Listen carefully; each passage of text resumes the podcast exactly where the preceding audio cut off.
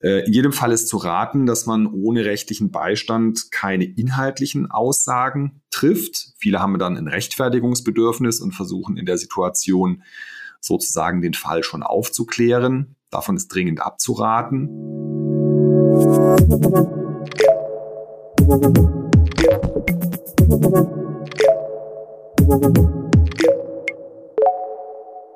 Herzlich willkommen zu einer weiteren Ausgabe des Ebner Stolz Mittelstandstalk. Mein Name ist Eva Brendel, ich bin Redakteurin bei FAZ Business Media. In diesem Podcast geht es ja immer um Themen, die mittelständische Unternehmen bewegen und dazu zählt das Thema Betriebsprüfung auf jeden Fall. Im letzten Jahr haben wir uns schon mal damit beschäftigt, wie Betriebsprüfungen digitalisiert und beschleunigt werden sollen. Diese Folge können Sie gerne nachhören. Heute geht es in unserer Podcast-Folge auch wieder um das Thema Betriebsprüfung, aber diesmal aus einem etwas anderen Blickwinkel, denn viele Betriebsprüfungen münden in Steuerstrafverfahren. Der Grund dafür ist, dass die Finanzverwaltungen in Prüfungen ein immer aggressiveres Verhalten an den Tag legt. Wie die Betriebsprüfungspraxis genau aussieht und wie betroffene Unternehmen mit dem Damoklesschwert eines steuerstrafrechtlichen Vorwurfs umgehen sollten, bespreche ich heute mit Dr. Detlef Heinzius. Er ist Rechtsanwalt, Fachanwalt für Steuerrecht und Partner bei Ebner Stolz in Hamburg. Außerdem begrüße ich Dr. Sven Christian Gläser. Er ist ebenfalls Rechtsanwalt, Steuerberater und Partner bei Ebner Stolz in Stuttgart. Beide haben langjährige Erfahrungen in der Begleitung von Betriebsprüfungen und werden dann regelmäßig dazugeholt, wenn in Betriebsprüfungen plötzlich der Vorwurf der Steuerhinterziehung im Raum steht. Herzlich willkommen an Sie beide. Einen wunderschönen guten Tag, Frau Brendel. Guten Tag, Frau Brendel. Betriebsprüfungen sind ja gerade bei größeren mittelständischen Unternehmen fester Bestandteil des Besteuerungsverfahrens, doch wie gerade angesprochen, bleibt es oft nicht dabei. Immer häufiger sind Unternehmen dann mit Steuerstrafverfahren konfrontiert. Warum ist es denn so, Herr Heinzius? Sinn und Zweck von einer Betriebsprüfung ist, ähm, dass Sachverhalte aufgeklärt werden, die in Steuererklärungen deklariert werden so, und wenn im Rahmen dieser Betriebsprüfung Sachverhalte durch Aussagen von den Steuerpflichtigen erfolgen und sich daraus Anhaltspunkte ergeben sollten, ist ein Steuerstrafverfahren einzuleiten. Der Betriebsprüfer selbst hat ähm, hier nicht die Aufgabe, das selbst einzuleiten, sondern die Betriebsprüfung zu unterbrechen und dann der Buß- und Strafsachenstelle zu übergeben. Und die hat dann die Aufgabe zu prüfen, ob jetzt hier ein Steuerstrafverfahren eingeleitet wird. Und was ist dann genau das Problem, Herr Gläser? Das Problem ist nun, dass ähm, es der Beurteilung des Prüfers obliegt, ob solche Anhaltspunkte, die Herr Dr. Heinzius gerade erwähnt hat, für ein strafrechtliches Verhalten gegeben sind. Und jetzt sind die Prüfer aber weder strafrechtlich geschult, noch sind sie im eigentlichen Sinn für die strafrechtliche Beurteilung zuständig. Ähm, und der Prüfer, der trotz objektiv vorliegender Anhaltspunkte für eine Straftat keine Meldung an die Strafsachenbußgeldstelle macht, der kann sich seinerseits wegen Strafvereitung im Amt strafbar machen. Und das führt dann dazu, dass eher eine Meldung erfolgt, als dass darauf verzichtet würde. Die Strafsachenbußgeldstelle wiederum, die kann in der Kürze der Zeit, die ihr zur Verfügung steht, den oftmals sehr komplexen Sachverhalt kaum sinnvoll beurteilen und hat dies auch nur, hat überdies auch nur wenig steuerliche Kompetenz.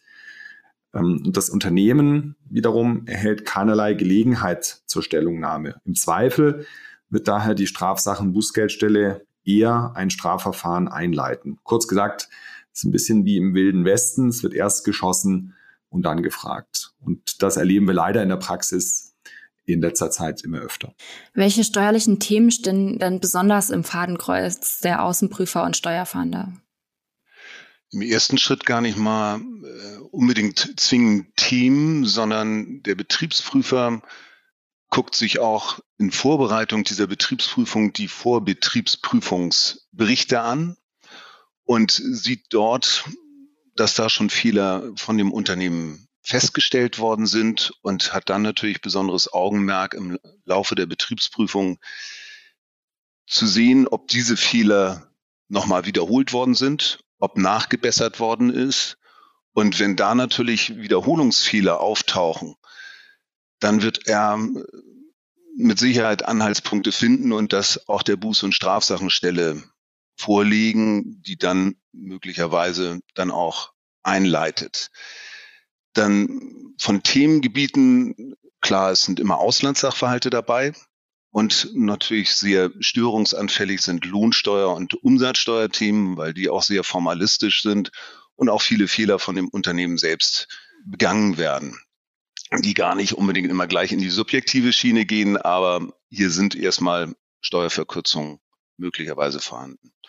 Und als äh, dritter Aspekt sind, und da wird es dann unangenehm, dass das Aufgabenfeld zwischen Auskunft und Auskunftspflichten und Auskunftsverweigerungsrechten zwischen dem Steuerpflichtigen und der Betriebsprüfung von dem Steuerpflichtigen ja insoweit ausgeschöpft wird, dass mehr gemauert wird und diesen Pflichten nach Ansicht der Betriebsprüfung nicht nachgekommen wird, dann äh, versucht die Betriebsprüfung häufig auch den Druck auszuüben, um erstmal einmal zu unterbrechen und das möglicherweise der Buß- und Strafsachenstelle eben halt dann vorzulegen.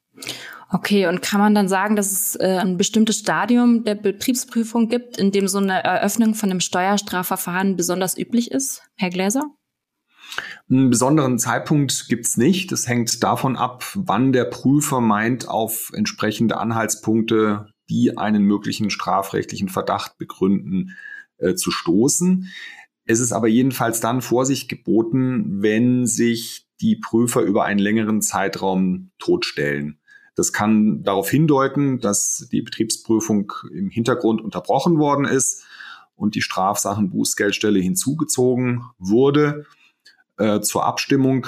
Im schlimmsten Fall taucht dann eben irgendwann das Rollkommando auf in Gestalt der Steuerfahndung. Ausnahmsweise wird das Strafverfahren auch erst nach Abschluss der Betriebsprüfung und nach Erlass der geänderten Bescheide eingeleitet, wenn sich erst gegen Ende entsprechende Anhaltspunkte ergeben haben. Und wie wird dann ein Strafverfahren konkret eingeleitet, Herr Heinzius? Vielleicht können Sie uns das auch ein bisschen erklären.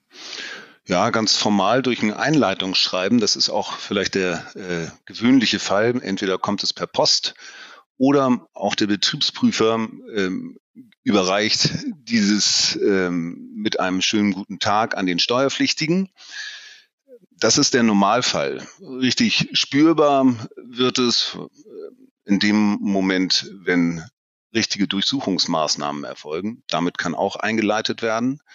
Die Durchsuchung äh, führt dann auch nicht nur durch dieses ganze Unternehmen, sondern auch häufig an die Wohnsitze der Geschäftsführung. Und auch der Steuerberater ist häufig betroffen.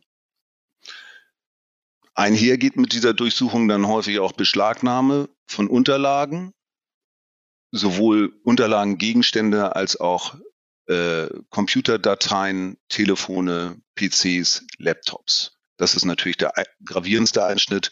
Es gibt noch vielleicht sogar noch einen dritten Punkt, wenn es dann gleich geht mit Arrestanordnungen, ähm, wo bestimmte Finanzmittel äh, von dem Steuerpflichtigen bzw. von dem Unternehmen arrestiert werden. Also quasi wirklich das Worst-Case-Szenario. Aber für Unternehmen ist es ja vielleicht auch wichtig, sich dieses Worst-Case-Szenario mal vorzustellen. Wie sollen die Unternehmen vorgehen, wenn die Steuerfahndung plötzlich vor der Tür steht?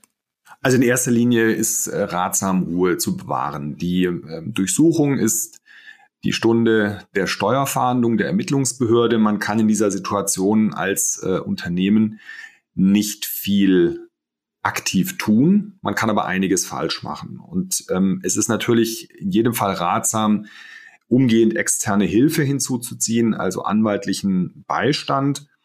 Und dabei ist es sinnvoll, dass da sowohl strafrechtliche als auch steuerliche Expertise vorhanden ist, da es in aller Regel sowohl um strafrechtliche, strafprozessuale, aber eben auch um materiell steuerrechtliche Fragestellungen geht.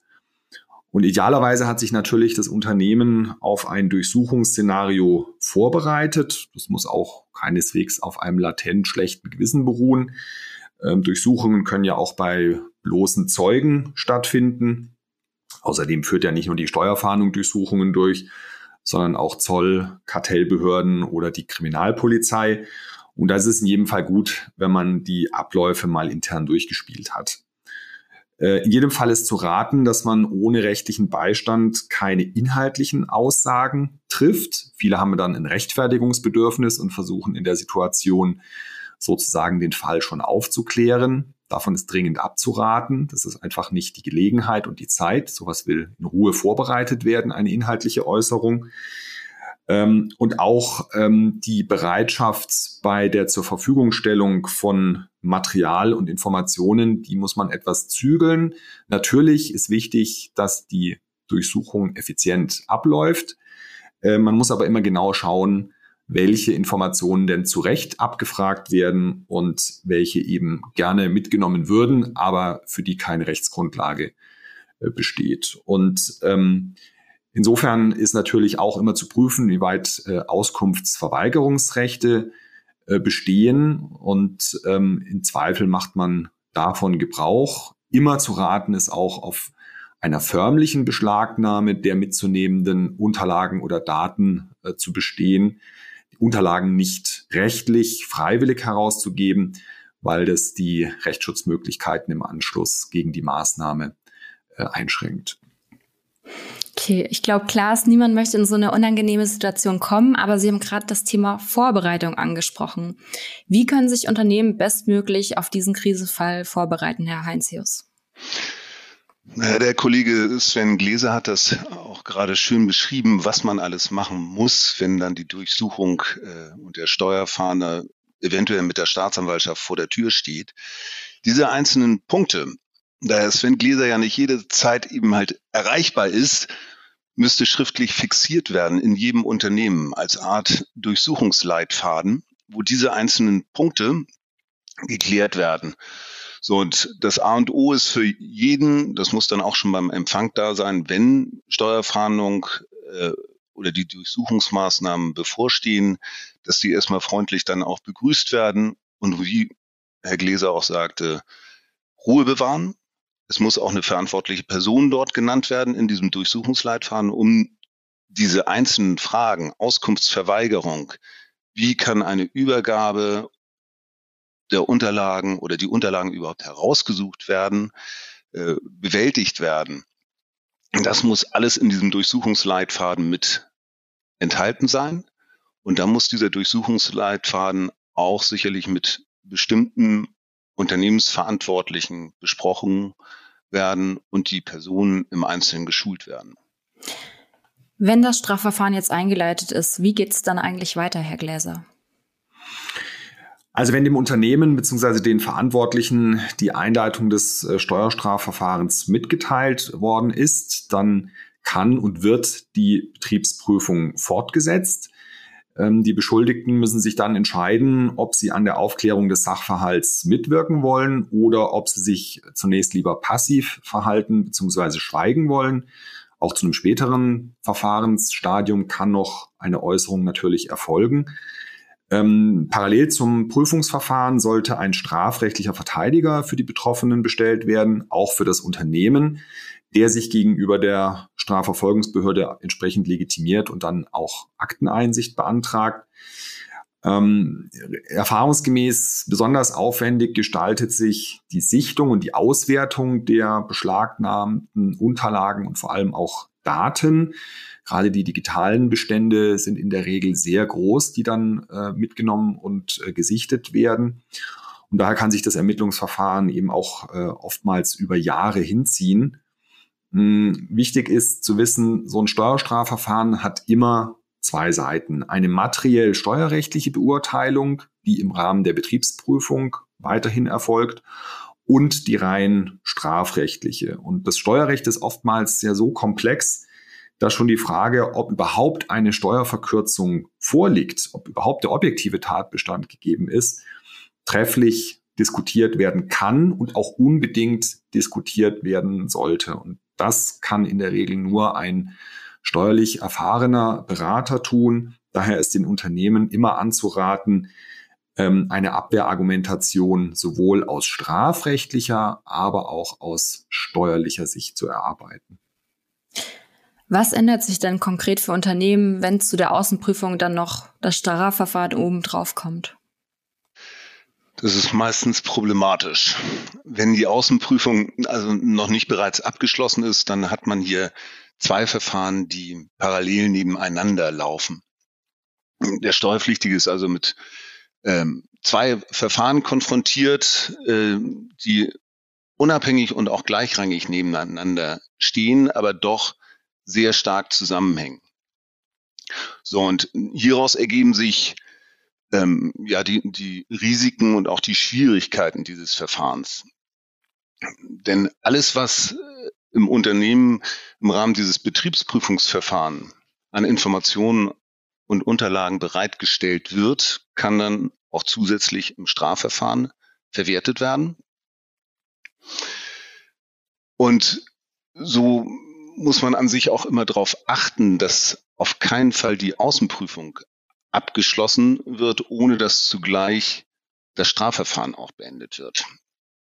Denn wenn der steuerliche Sachverhalt einmal feststeht, wie auch Kollege Gläser auch gerade beschrieben hat, ist für die Frage der Strafbarkeit nur noch der äh, Vorsatz zu diskutieren, was immer schwer ist. Habe auch selbst mal beim Richter die schöne Frage mitbekommen, Vorsatz bei einer Steuerhinterziehung ist an sich eben halt schon immer zu unterstellen. Weil es gibt einfach zwei Fragen, die er stellt. Die erste Frage ist, gehen Sie davon aus, dass die Steuererklärung fehlerhaft sein könnte? Die kann man wahrheitsgemäß nur mit Ja beantworten. So.